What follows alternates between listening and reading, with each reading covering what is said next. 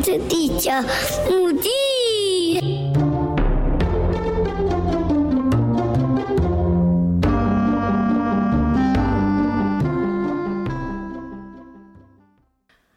大家好，欢迎收听本周的外星孩子的地球日记。我是地球妈妈。我相信呢，每个家长，尤其是妈妈，在这个就是环境当中，可能必须得要兼任工作，然后可能也要兼任生活以及家庭各个层面不一样的角色。那今天呢，地球妈妈呢邀请了一个很我觉得非常特别的一位，应该说是创作者吗？还是说应该算是一个网络作家？那今天呢，地球妈妈邀请了一位，他本身是神经内科的医师，然后同时也是在撰写一些有关于育儿啊、工作生活的一个平衡的创作者。那这位是寿司妈妈，我们欢迎寿司妈妈。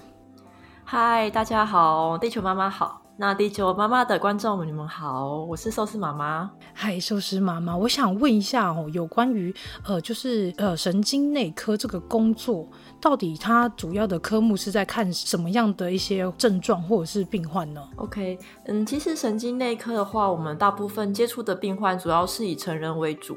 那相关业务的话，包含最常见的是脑部的中风，就是呃，比如说半边没力啊，讲话讲不出来这种，呃，跟血管相关的问题。那除此之外，还有像是一些慢性疾病，比如说失智症啊，或是一些退化性退化性的脑部疾病。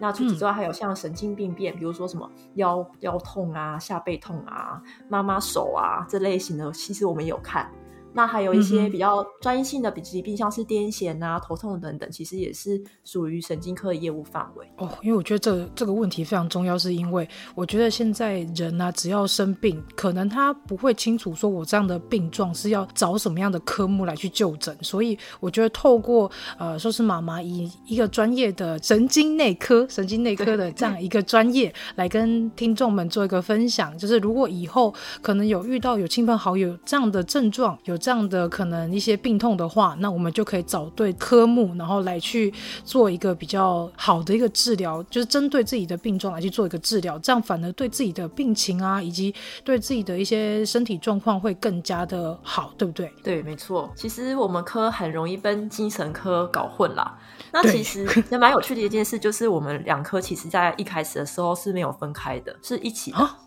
就是神经内科、精神科在一开始的时候是合在一起，因为我们其实都是专注在脑部方面的问题。嗯嗯，只是后来就是在越来越多科学啊，还有医学的演进，然后神经内科就跟精神科慢慢分家了，因为我们比较着重在希望能够找到比较明确的一些病理的急转啊，或者是呃后来看的病也有时候越来越有点不一样。这样，那精神科的疾病有时候。比较注重在于就是人的表现啊，然后人是怎么样去发表他的思想。那主要着重在就是比如说像自闭症啊，或者是焦虑啊，或者是那种失眠也算吗？失眠对，然后还有又呃躁郁症这类的，嗯哼，就在这类型疾病会比较算是精神科的范畴这样。嗯，但其实我们两家本来是一起的。所以被搞混也是蛮合理的啦，我觉得。哦，因为我想说，哎、欸，精神科跟神经科好像感觉听起来是差不多，只是我后来去细查才发现说，哦，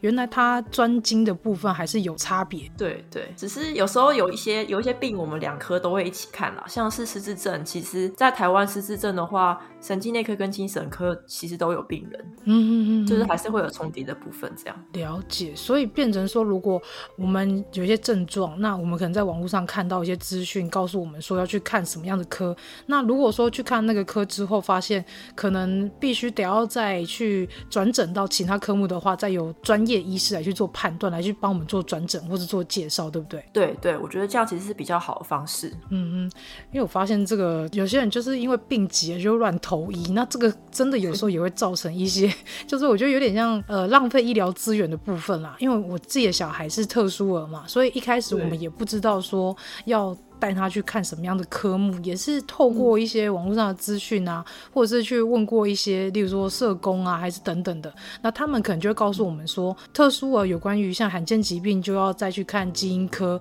那如果说有些像是妥瑞氏症啊，或是 ADHD 啊，他可能就要再去分门别类，再去看他专属科目。没错，没错。其实我有收听你第一集的内容啊，就听到你那个带大儿子去求医的过程，嗯、其实我就觉得还 蛮感慨的，因为我确实知道这过程很辛苦，然后可能每一个医生要判断小朋友状况，又要从头开始。然后又还要各科的整合，其实对家长来说非常的辛苦，我觉得真的也是医呃的职业，你面对病患，可能一开始你没有办法第一次看诊就完完全全了解到他的症状或是他的病征等等的，可能要透过不停的回诊，然后不停的追踪，才会确定说哦，这个病人他可能主要的病因是什么，对不对？对，没错，没错。我也蛮希望就是听众能够多给医生一点耐心，然后还有一个，哦嗯、对，还有一个蛮重要的就是。有时候在一开始犯病或者是有症状的时候，一第一个医生、第二个医生没看出来，有时候真的不是因为他们不够厉害，而是可能是你找到第三个医生的时候，他已经变得很明显了，所以第三个医生就帮你诊断出来。哦，这个真的，我觉得这个这一点要跟每个听众跟大家宣导一下，因为很多人真的会觉得说。我感冒去看了一次，看两次啊，怎么这个医生怎么看都不会好啊？是不是他药的问题还是怎样？可是后来，哎，我转了另外一家诊所看，哎，就好了，就会觉得说是医生的问题吗？还是药的问题？真的会大家会有这个误解。那的确也是刚刚像寿司妈妈这样说的，就是大家呢要给医生一点时间，然后也要当自己去求诊的时候，也要把自己的症状要如实的说出来。不要有任何的隐瞒，这样可能会让医生比较了解，比较能确定说你这样的症状可能是跟什么，例如说器官或者是跟什么样的状况是有关联的，对不对？对，没错，没错。哇，那这样听起来，其实像医师其实是一个蛮高压的职业。那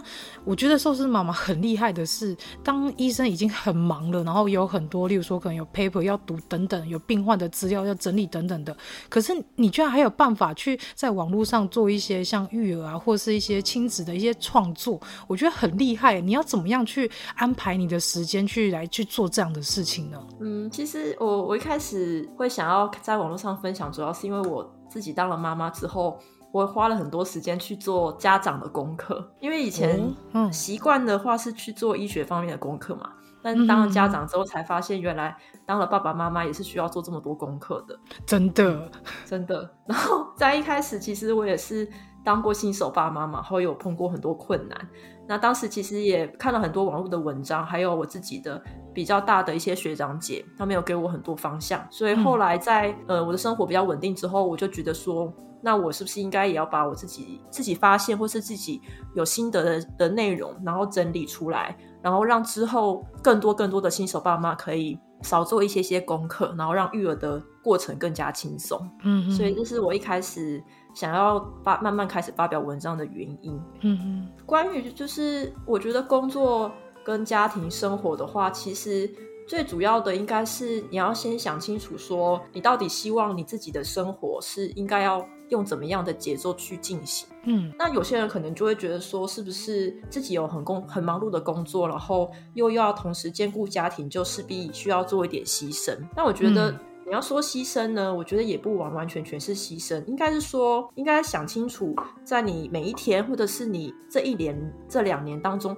你到底希望获得的生活模式是什么样子？嗯。那如果假设你的平凡日子当中有一部分是工作，有一部分是家庭，那这两部分都能给你快乐的话，其实这样就是一个平衡的生活了。我觉得，的确是因为我发现，就是其实当了妈妈后啊，你会有很多的，就是迷惘。就是当了妈妈之后，你会发现你的你的生理跟你的心灵是完完完全全奉献在小孩身上。因为他刚出生，他需要妈妈，所以他无论是说在生理上面，或者是说他在呃需要安全感啊、陪伴等等的，都是非常需要妈妈这个角色来去做陪伴。那当妈妈她全心去把自己的身心灵都投入在家庭、投入在育儿上，就会往往会有一个问题是。当我已经可能陪伴孩子，已经在家照顾孩子六个月了，然后八个月、九个月了，那在这段期间当中，会突然发现说，哎，怎么之前有一些朋友就渐渐的，好像就没有办法联络，话题甚至搭不上来了。那或者是说，有可能是呃，在照顾孩子的过程中，可能呃，你会发现说，哎，我怎么好像生活重心都只有在孩子身上，那反而会造成心里会有一种，我觉得可能也跟产后忧郁有点关系，那同时也是跟呃也迷失自我有点关系。所以那时候我看到寿司妈妈她写的一些就是文章之后，我发现。天呐，真的是非常需要很多的妈妈们一起来去看待、重视自己这件事情，要去好好的去安排自己的时间，然后甚至是好好的安排，就是自己的生活跟家庭跟工作，每个各个方面都其实是需要一花一点时间，然后甚至是要花，例如说一天五到十分钟，甚至半小时时间给自己，留给自己好好的放松，好好的休息。所以我觉得寿司妈妈的文章真的是非常的。那我看了之后，觉得有很多的心得，所以也才会想说要邀请寿司妈妈来上节目，然后跟大家聊聊说有关于如何安排自己的时间，然后如何让自己不要迷失在育儿跟家庭之中，失去自我这件事情。好，那我非常谢谢你成为我的读者。然后我觉得，其实在网络上分享的东西，就是希望能够传达自己的理念啦。那我觉得，针对这个工作跟家庭的这个想法呢，我我想要简化成大概四个，我觉得是最关键的内容，分享给观众。这样，第一个是我觉得，就是我刚刚提到说，其实我们在生活有时候，就像您刚刚说的嘛，因为可能当全职妈妈之后，每天都是在孩子身边打转。那我觉得，其实除了 me time 之外，还有一个很重要的是，你有没有花一点点时间去思考，你现在的生活到底是不是你想要的？嗯，就是说，你去想一想，因为我们会去想孩子有没有吃饱啊，孩子会不会冷啊，孩子洗完澡之后要帮他做什么事，可是都忘了去想一想，那这样的生活到底是不是我喜欢的？那我有没有办法去把现在的生活再往我想要的生活再推进一点点？嗯，就差了那个思考的过程。嗯，所以我觉得其实最重要的是你要把心思放在你最在意的那件事情上面。最在意的事情其实就包含了你你的工作的内容，你最在意的项目什么，在家里面的生活，你最在意的那个，比如说那个气氛是什么，或者是你在意给孩子的教养到底是哪一哪一个教养。那其实只要抓到那个最在意的点之后，你就把你的生活都围绕在你在意的点上，那你自然就会觉得生活抓得到重心，嗯，我会很容易被分散的感觉。所以我觉得第一个就是你要花一点时间去思考自己是不是在往自己理想的生活前进。嗯，那第二点我觉得是就是抓重点，因为嗯、呃，不知道大家有没有听过八十二十法则或是二八法则？哎，这个我好像没听过。哦，就是有一个理论是说，嗯、呃，我们其实在，在呃人类社会当中啊，你只要花百分之二十的精力，其实你可以去完成百分之八十的工作。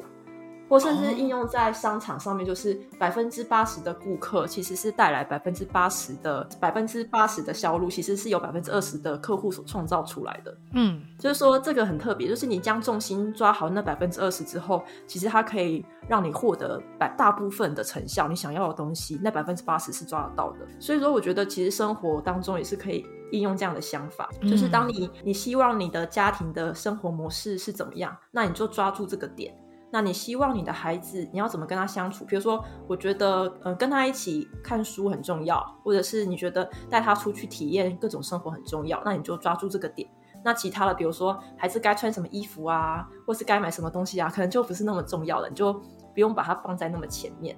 嗯哼，哼。那如果你你你的生活当中，你每一个你都能够抓到那个重点的话，其实就会轻松很多啦，因为你就你就会有一个头，就是你去走的那个头就可以了。然后另外一个我觉得比较特别的是说，呃，在经营家庭的时候，其实有一些事情是你可以在一开始的时候，你把整个事物规划好，然后就可以让后面走得更轻松一些些。比如说，你怎么你希望怎么样跟老公相处，或者是你希望怎么样跟他规划两个人的时间，你希望老公要怎么样帮你忙？因为很多老公都不帮爸爸妈妈的忙嘛，就是让妈妈一个人去忙。那一开始的时候，可能就会觉得说。呃，老公什么都不会，然后就觉得算了，就全部都自己来，这样。对，对，对，对，但是这样其实你就变成让你后期的你都很辛苦，那还不如就是把时间调换过来，让你前期辛苦一点点，你让老公慢慢的去理解，嗯、呃，家务事他应该怎么帮忙，那你要怎么开口让他帮忙？那老公慢慢上手之后，嗯、其实后期就会变轻松。哦，对对对，这很重要哎。就觉得调换那个重心，让把前面的规划做好之后，其实后面就会顺畅很多。嗯嗯嗯，对，所以这是我觉得第二个了，就是抓重点去生过生活。嗯、然后第三个，我觉得。当妈妈之后，我觉得最重要的，其实，在自我提升的部分啊，是时间的管理，就是要怎么样去充分的利用时间。那我觉得，其实当妈妈之后，有个非常困难的点是，能够应用的长时段的时间变得很少。嗯，比如说那种一个小时、两个小时，可以完完全全专注在做你想做的事情的那个时间，变得非常可贵。可能一个礼拜出现一两次，就是很难得了。所以。对对对对对对，当妈妈之后，反而觉得你必须懂得怎么利用零碎的时间，比如说十五分钟、嗯、半小时，你就可以完成一个小小任务。嗯哼哼，嗯，那你如果能够累积个好好多个小小任务之后，其实你就可以有机会完成一个比较大的任务。哦，就是把一个计划，然后把它切切到非常小的单位。哦，例如说一天可以做完，但是你把它分成我一个礼拜把它做完。但是它其实成它的结果是一样的，只是说你每天可以花一些自己的时间，一点点时间去慢慢的把它完成，这样对对自己来说压力也不会那么大。然后再来是你也可以把那件事情给完成，这样。对对，而且最重要的是啊，就是当你有办法利用那个短短时间去做一个小小的事情之后，你就会发现哇，原来我有能力去做我想做的事。嗯，对。这是一个很强大的信念，就是即使生活再忙，但是你有那零碎时间，然后你心里也知道我能够利用那时间的话，它就会给你一个很强大的动力，告诉你去说，就即使是需要再多时间完成事情，我还是有办法一步一步去完成它。嗯，没错，这真的是要跟每个妈妈们说。我觉得无论是全职妈妈或是全职爸爸，因为现在也是开始有爸爸出来是做育儿的担当嘛，所以我觉得这个部分是对大家来说是非常非常重要，就是要去找到自己的目标，然后要去善用自己的时间。那首先就是先观察自己有哪些时间是可以来拿来做运用的，那之后再来去仔细的安排说我要什么时间做什么样的事情，然后也是邀请伴侣来一起来协助。家务，然后协助育儿这一块，让自己轻松，然后让家庭的气氛也比较和谐一点。没错，没错，对呀、啊，因为大家都说有快乐妈妈，才有快乐家庭嘛。所以妈妈如果不快乐，爸爸也跟着遭殃，小孩可能会也会跟着就是少点红台位，这就是一整个连贯性的这样。对，就是如果你的目标是要让家庭和谐化，那何不把你的精力放在让全家人都可以一起为这个家努力呢？嗯，这样你们全家就会变更和谐。真的，大家共同付出，就是就是家庭的核心啊。没错。哎，那意思是不是还有第四点？对，第四点我觉得就是 me time 啦，就是你要保有一点时间和自己相处，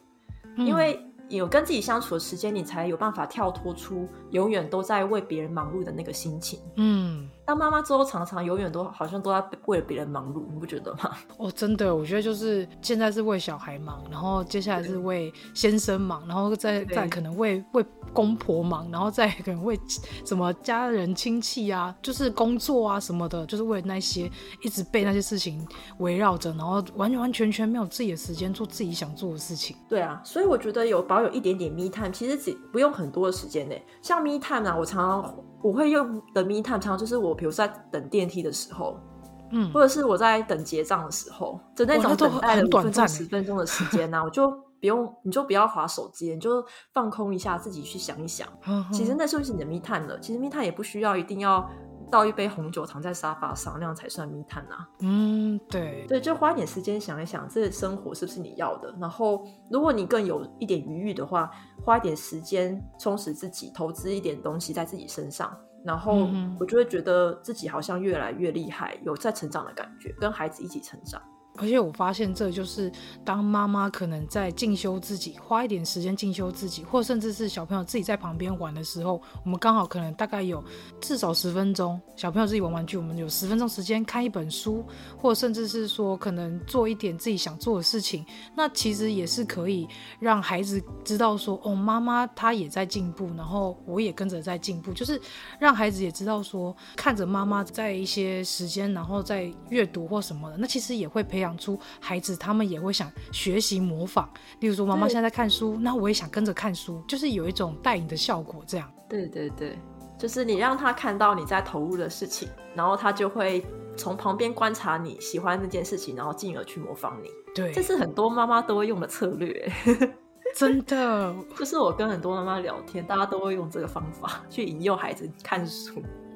我觉得妈妈现在在看书哦，然后可能小孩子就常常说：“哎，妈妈每天都在看书，好像这件事情很好玩。”那之后可能就自己会跑去拿自己可喜欢的绘本，自己在那边翻阅读阅这样子。没错，真的，我觉得就是也是这样说，就是身教言教，这其实也是一个非常在教养中是一个非常大的重点。因为我觉得家长就像一面镜子一样，当你做出什么事情，就是投射在自己的孩子身上。例如说，今天孩子可能长大之后，在外面说了什么话，他的口气、态度什么，其实都是源自于家庭给他的一些呃 model，让他去模仿，让他去去学习。所以，嗯、呃，我觉得真的也是要在教育的这条路上，家长其实。适度的也要去调整自己的角色、自己的态度、自己的想法，就是让孩子能够就是非常明白、非常确定的，就是往我们家长想要的那个方向去走。就是你想要小孩成为什么样子的人，就是自己要成为那样的人。对，虽然这样听起来好像呢，就觉得压力很大，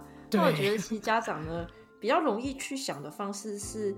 呃，你去呈现你很擅长的那一面给孩子看，然后让他去模仿你最好的那一面。嗯、就说我们可能世界上有五十个好特质，不一定你要呈现五十个好特质啊，你只要呈现三到五个你最擅长的好特质给孩子看就可以了。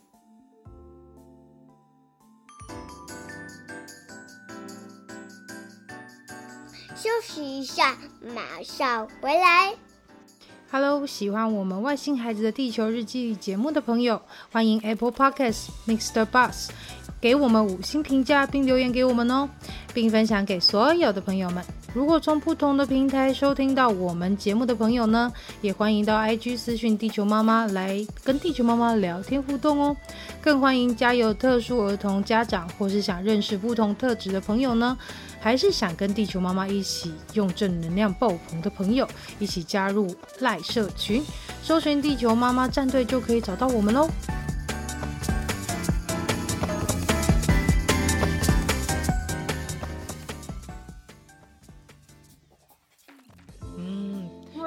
孩子可以汲取每个大人的好特质，然后发展出他自己的好特质。嗯哼，例如说爸爸可能比较擅长搜寻东西，或是修理一些呃工具啊，或者什么东西等等。那妈妈可能就是擅长，例如说呃说话比较理性啊，或者是说做事情的方式比较不急躁等等的。那可能这对小孩来说，就是他一个很好的学习跟模仿的方式。对对，没错。所以我觉得家长你其实也不需要。硬要把自己变成什么样子，你就做你自己好的那一面给孩子看就好了。嗯、这样的话，你可以保有你自己，然后孩子也可以学到你好的那一面。哦，对，因为我发现其实我不知道医师你有没有就是对虎妈这件事情有没有什么想法？虎妈妈，我觉得呢，对，呃，因为我自己的妈妈其实也是有一点那么的虎啦。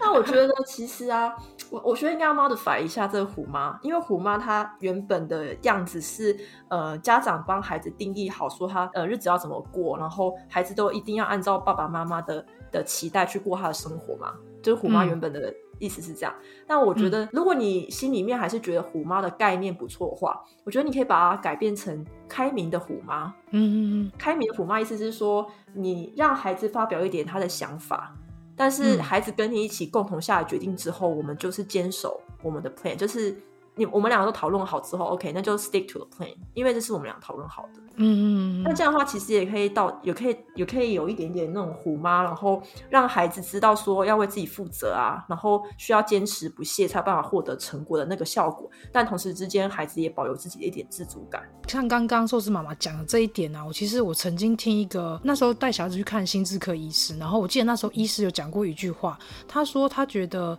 带小孩子无论是特殊生或是一般生，其实他觉得妈妈要做的就是温柔的坚持。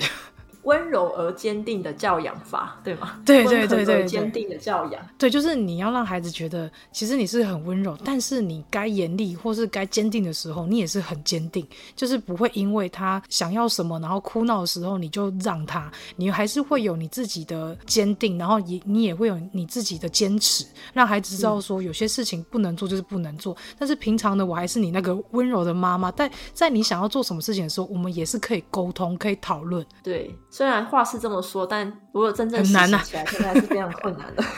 超级难的。因为我觉得这跟每个人的性格也有关系，啊、尤其是当小朋友他已经闹的时候，我觉得妈妈很难可以很冷静的看待这一切，毕竟理智线还是会容易断掉。对，尤其是在外面的时候。对，因为有时候在外面，如果遇到小孩子哭闹的时候。啊、呃，你真的会不知道怎么样去解决，因为你在外面，你骂他也不是，然后你要处罚他也不是，因为我觉得对小孩来说，他还是有他的尊严要顾及。那我们是不是要用什么样的方式来去让孩子知道说，说遇到有一些捣蛋的事情，或是遇到一些是让妈妈很崩溃的事情的时候，我不知道寿司妈妈这边会有什么想法，就是让小孩子了解说，妈妈现在就是坚定这个原则，然后你不能再逾越过去，不能再。再继续捣蛋，或者继续在那边挥这样子。嗯，这个问题呢，其实问我现在有点太早了，因为我儿子才两岁，所以我们都直接告诉他不可以或不行，然后他就会收手。嗯哼哼，只是他现在还算是一个还可以，我觉得嗯比较不会做出太调皮捣蛋的举动的那个年纪。哦，但如果再长大一点点，可能就会变比较困难一些些。那如果说他的当下情绪就是小朋友自己理智性也断掉的话，我可能会先带他离开现场，嗯，然后等他情绪比较冷静之后，我再跟他讨论刚刚发生了什么事情，就让他抽离那个刚刚的那个情境，我觉得是蛮好的一个方法。嗯，在小朋友身上的话，其实就有点像转移他的的注意力，就是当孩子吵着要什么时候，我们就赶快转移他注意力，这样。大一点的孩子可能比较难转移的话，就直接带离现场，然后等他情绪冷静之后，我们再讨论，这样可能也许是比较好的方法啦。当然，我自己是还没有办法。对这个问题做很好的注解，因为我自己还没有很多的经验。我只能说，寿司妈妈的孩子非常的理性，也非常的乖巧。像我家也是有一个呃老二 Colin，他是下个礼拜他就两岁了，但是我发现他就是一个对自己事情非常坚持的小孩。然后我觉得可能也是跟他有手足这件事有关系，因为他会想要模仿或是学习哥哥，那可能他在他的年纪进程上，他其实做不到，但是他会刻意或是他会特别坚。坚持，或是甚至是有点固执，想要跟哥哥做一样事情的时候，他就会开始情绪崩溃。OK，对，所以我觉得这件事情好可怕。其实我儿子也是很坚持的那种个性啊。嗯，他坚持要某个东西的时候，他就会一直吵，然后大哭这样子。那、哦、我们使用方法就是赶快把注意力转转走。嗯嗯嗯，对，转转移注注意力的确是个好方法。因为那时候我们去看儿童心智科的时候，因为哥哥他本身有一点状况，所以医生那时候我们跟医生说。因为他有泛自闭的特质，所以他可能对有一些事情他会非常有固着性。那医生也是教我们的方法，就是说，那这样的话，你就是想办法去转移他的注意力，或甚至说拿别的让他吸引他的东西来去让他投入在另外一个情境当中。那他当下那个幻想空间被阻断，这样他就不会继续执着做这件事情，而是他可以被转移注意力去做另外一件事情，这样。对啊，我觉得转移注意力可能是比较简单又快速可以见效的方法。的确是，哎，那像这样寿司妈妈有没有给家长推荐一些有关于教养方面的书籍呢？教养方面的书籍，其实我觉得，如果是新手爸妈的话，嗯，跟比较大一点的爸妈，我觉得会看的书可能有一点点不同。嗯，因为在一开始小朋友还很小时候，大部分的家长都会比较希望去看一些到底要怎么带孩子的书嘛。就是比如说，怎么哄孩子睡啊，怎么让他吃啊什么的，怎么训练孩子理测，嗯，然后等到孩子稍大一点点之后，可能重心就会转移到说我怎么引导孩子去学习啊，然后去引导孩子去发展他的潜能。所以我觉得这两个部分，其实我觉得我推荐的书会有点不同。嗯，那如果是比较小的的话，嗯，我还蛮推荐一本书，叫做《爱上当爸妈这件事》。哦，爱上当爸妈这件事。这本书是，嗯，对，爱上当爸妈这件事。那这本书的作者他是来自。呃，英国伦敦学院的一个心理学硕士，然后他同时也有两个孩子，所以他是一个呃理论跟实物都兼具的一个作者。嗯，就说他同时有心理学背景，然后他同时也是妈妈。哇，对，所以我觉得很厉害。那因为这本书的作者他同时有心理学背景，然后又带小孩嘛，所以这本书内容他其实从。呃，父母亲在开始准备要当爸爸妈妈的心态开始，然后一路从孩子小宝宝的睡眠啊、喂食需求，到如何增加孩子语言的发展，以及训练如厕到学龄前的小朋友遇到挑战等等，其实都涵盖在那本书的内容当中。嗯，对。那虽然那本书其实没有很厚一本啊，可是他，我觉得他该写的东西都有写到，而且他会提供一些很实用性的方法，然后让家长能够参照那本书的内容去调整自己的。孩子跟家长之间的关系，嗯嗯嗯。嗯，然后还有个我很喜欢这本书的呃原因，是因为它的文字啊，会让你感觉到很温暖，就像是一个、嗯、呃已经是当妈妈的前辈，然后再告诉你他的经验，不会让你觉得很很硬，或者是很呃感觉跟自己没有什么关系那样的感觉，不会。他就是很温柔的在告诉你，你要怎么当爸爸妈妈，对，就不会看起来像教科书一样这样。对对对对对。哦，所以其实等于说那本书的作者，他是以一个专业，然后又再加上他自己本身又是妈妈的角色，他用他的专业，然后投入在他自己的家庭当中，对，学以致用的概念这样。我觉得他读起来是你会觉得是有用的那本、嗯、那种书，嗯。对那如果说孩子大一点呢、啊，想要看比较偏教养类的，其实就有非常多书可以参考了。那我自己最近是读到了一本叫做《养出内心强大的孩子》。那这本书的作者她是国外的一个妈妈，她是本身是一个老师，在戏谷的高中教书。嗯，然后她自己也有三个女儿，然后每个女儿都很优秀，哦、非常的夸张。她一个女儿是在 Google。一个女儿是在当医生，然后另外一个女儿是在生技公司，都是很厉害的人，这样子。教养专家，教养专家。然后他自己的学生也是都培养出非常厉害的学生，然后他学生也都跟他的关系很好。嗯、哇！所以他就出了这本书。那它里面其实就是强调五个价值观，然后英文字母的话叫做 trick，就是 T R I C K，分别代表一个意思。嗯，然后 T 的话是 trust，就是信任，然后 R 的话是 respect，就是尊重，那 I 是 independence，是独立，嗯，然后 C 是 collaboration，合作，以及 K 的 kindness，善良。他觉得只要人能够保有这五个特质的话，其实你就会有心里面很强大的能量去完成你面临的挑战，嗯、而且你会成为很好的人。所以他把这个 trick 理论应用在他的学生身上，嗯、然后也应用在他三个女儿身上，然后都培养出非常厉害的人。这样子，哇，那真的是把这个信念，这五个信念，把它去好好的执行，对，然后融会贯通，好好的执行，然后让自己的整个育儿的经经历上，跟与孩子的状况上，能够有得到一个比较大的帮助。我觉得这真的也蛮重要的。而且这本书我觉得最特别的地方是啊，他想出这五个基本价值，呃，不是他妈妈教他的啊，因为他自己的成长背景其实有一点点辛苦，就是他的童年其实是有点辛苦的，因为他们家的呃宗宗教观念是有点重男轻女的。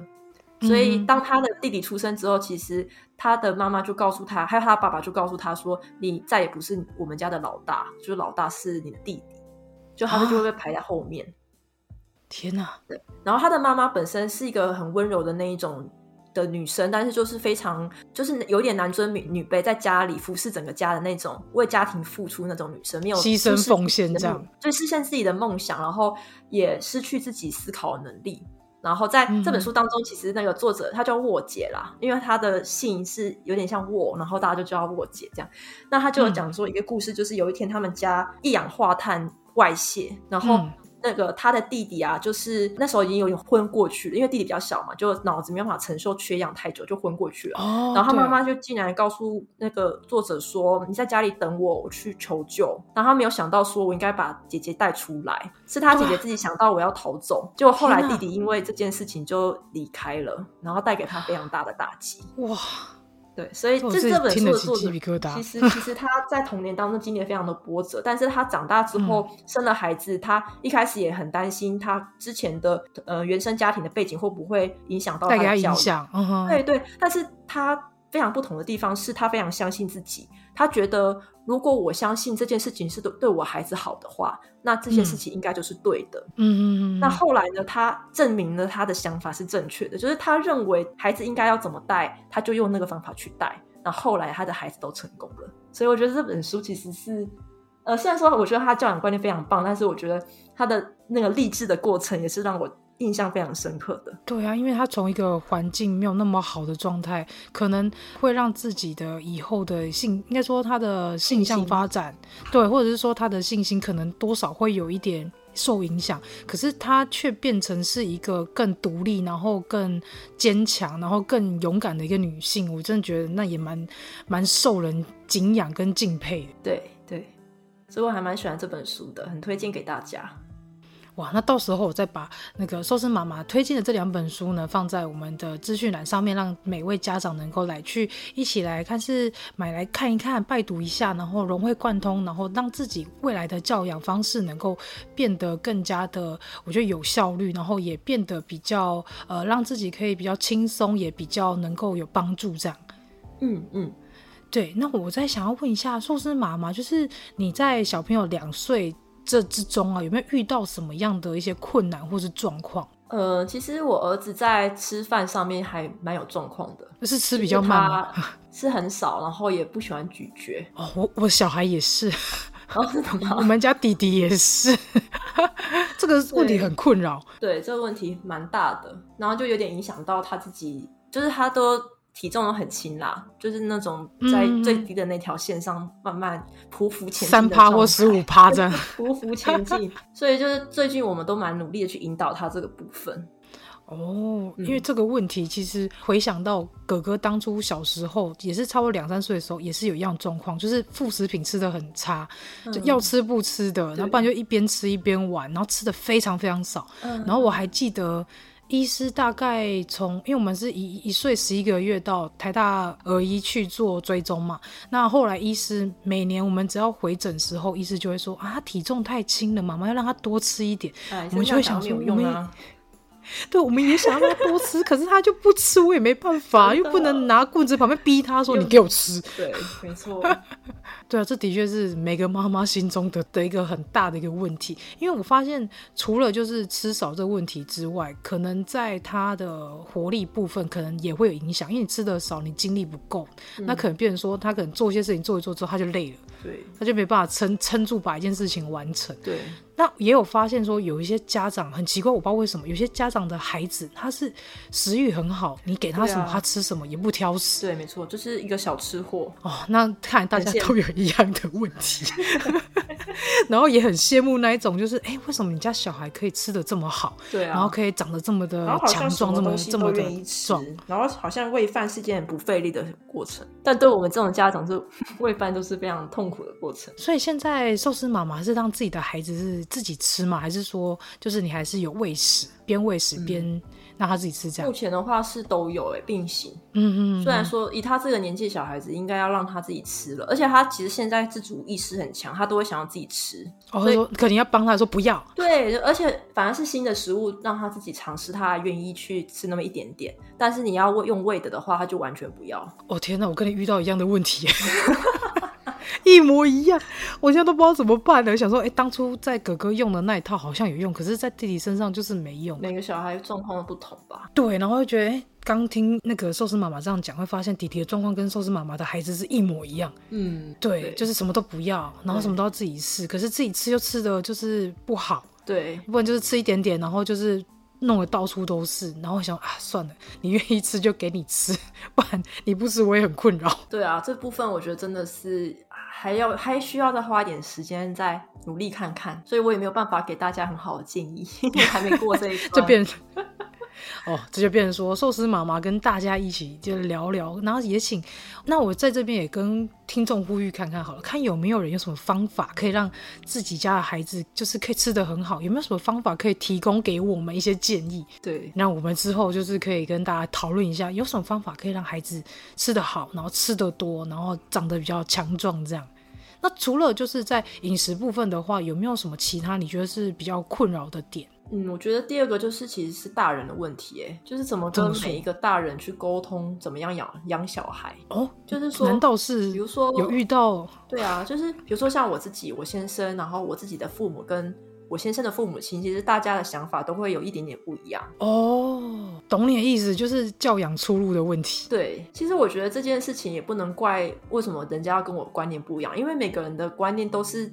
自己跟自己童年经验结合，还有原生家庭理念，以及在成长过程中慢慢培养出来的想法，所以每个人有不一样，当然是很合理的一件事情。嗯、哦，的确也是，我之前也蛮困扰的，因为因为就是呃，公婆可能他们的想法、教养的想法，跟我自己的爸妈。他们讲的一些方法，跟我们自己想的，或是在网络上查的、对书上看的，这完完全全是是三种不一样的方式，三条不一样的路。对，没错，常常会这样子。哦，看来就是 寿司妈妈跟大家的问题也是，就是也一样会有遇到一样的状况。可是就我自己的经验来看，因为毕竟哥哥是特殊儿嘛，所以其实，在当初我们要。让所有的亲朋好友，尤其是长辈，去让他们认知说，呃，哥哥他是真的有状况。这件事情其实我们就费了蛮大的功夫去跟每位家长沟通。你们状况一定比一般家庭还要辛苦，非常的多。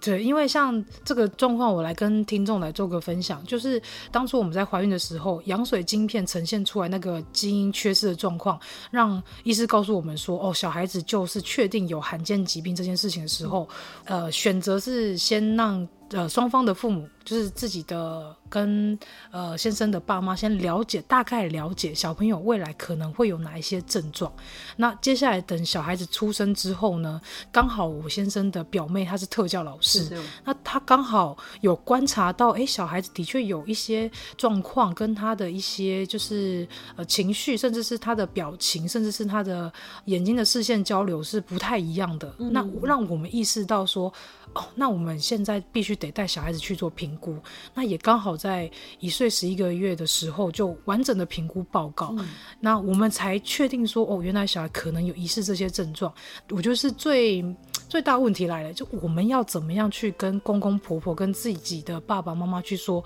小孩子的确有状况，这件事情的确。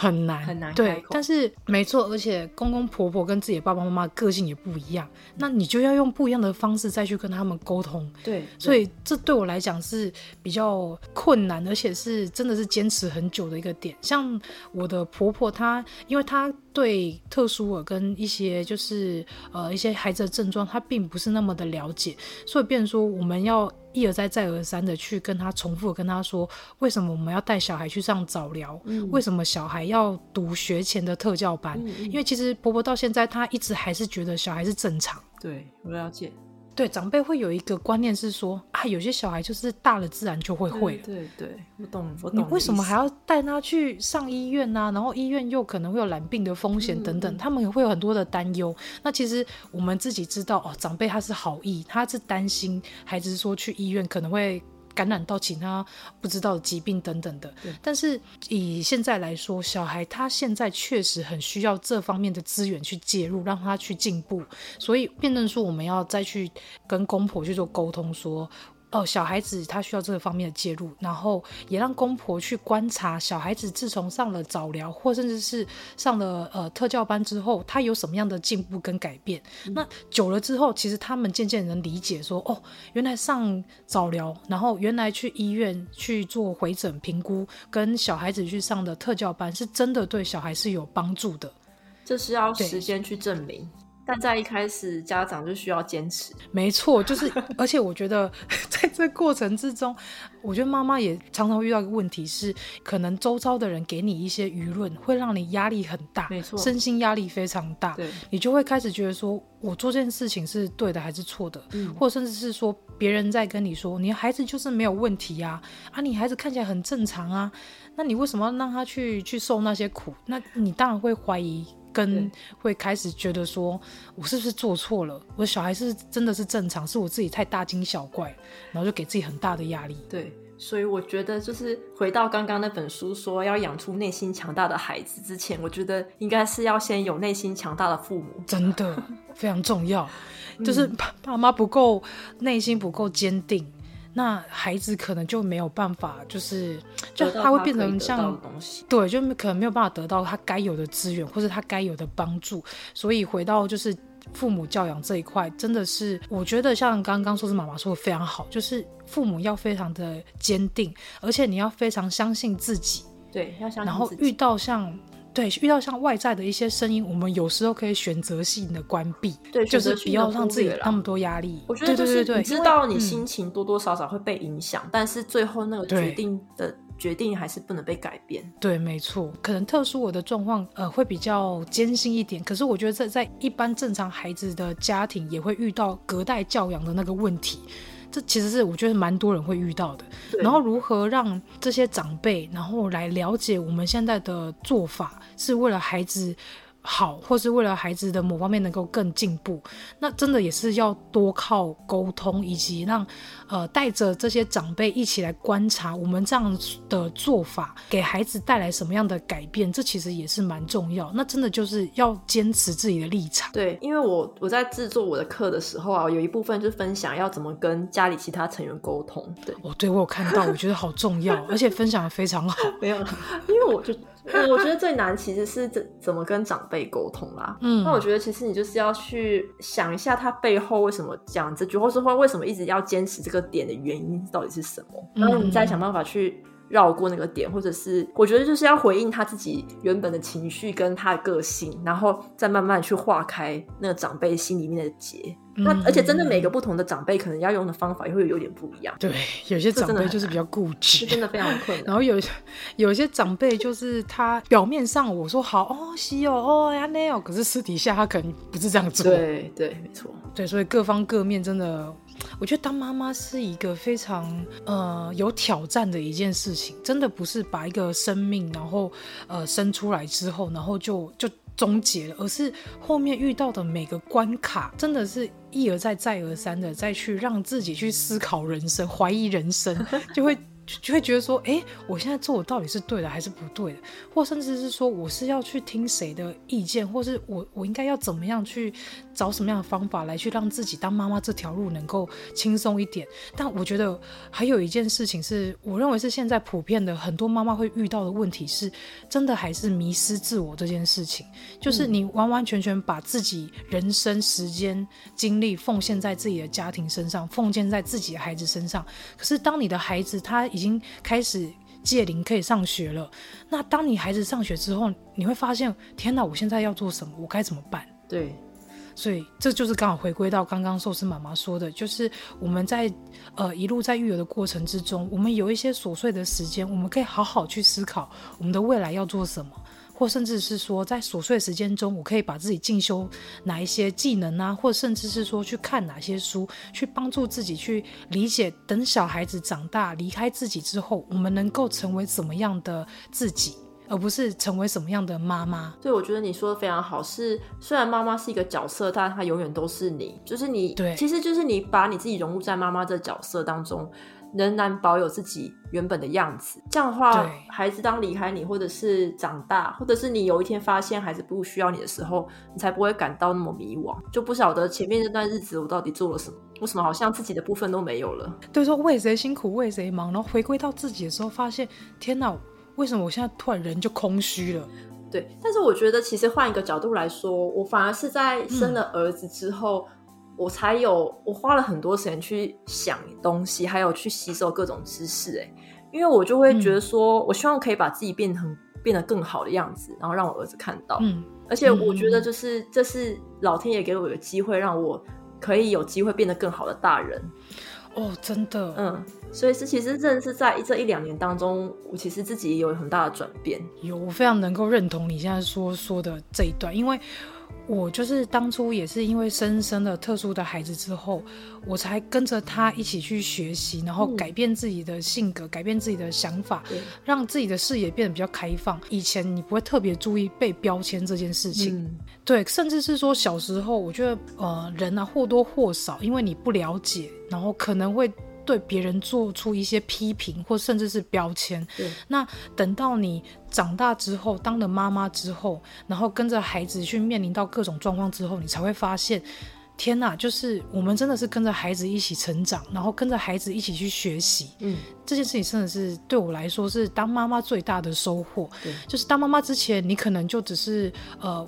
为自己，然后做自己就好。但是当当你已经变成了某人的妈妈，甚至是某人的太太之后，你就会发现有很多事情的想法是要再开放一点，然后那个视野要再 open mind 一点，嗯，让自己能够去尽情的去吸收各种不一样的知识跟各种不一样的观点，然后让自己融融会贯通，然后呃教授孩子一个比较有智慧的，甚至是比较能实行的一些方法，然后让自己的样子跟性。性格各方面的发展，可以让孩子可以学习。对，我觉得这也是非常重要的。嗯，对，我觉得你这段分享的很好。其实，呃，有些人会埋怨自己为什么当了妈妈之后好像没有自己啊，嗯、或者是为什么先生好像跟你自己的角色。然后没有很对等的那感觉，对，会觉得比例不一样，好像我对小孩这么百分之八十、百分之百投入，怎么觉得先生好像只有百分之七十、百分之六十？对，但是当自己投入越多之后，反而回馈就更多。其实从孩子跟每个人相处的模式就完全可以看得出来，因为孩子是最真实的，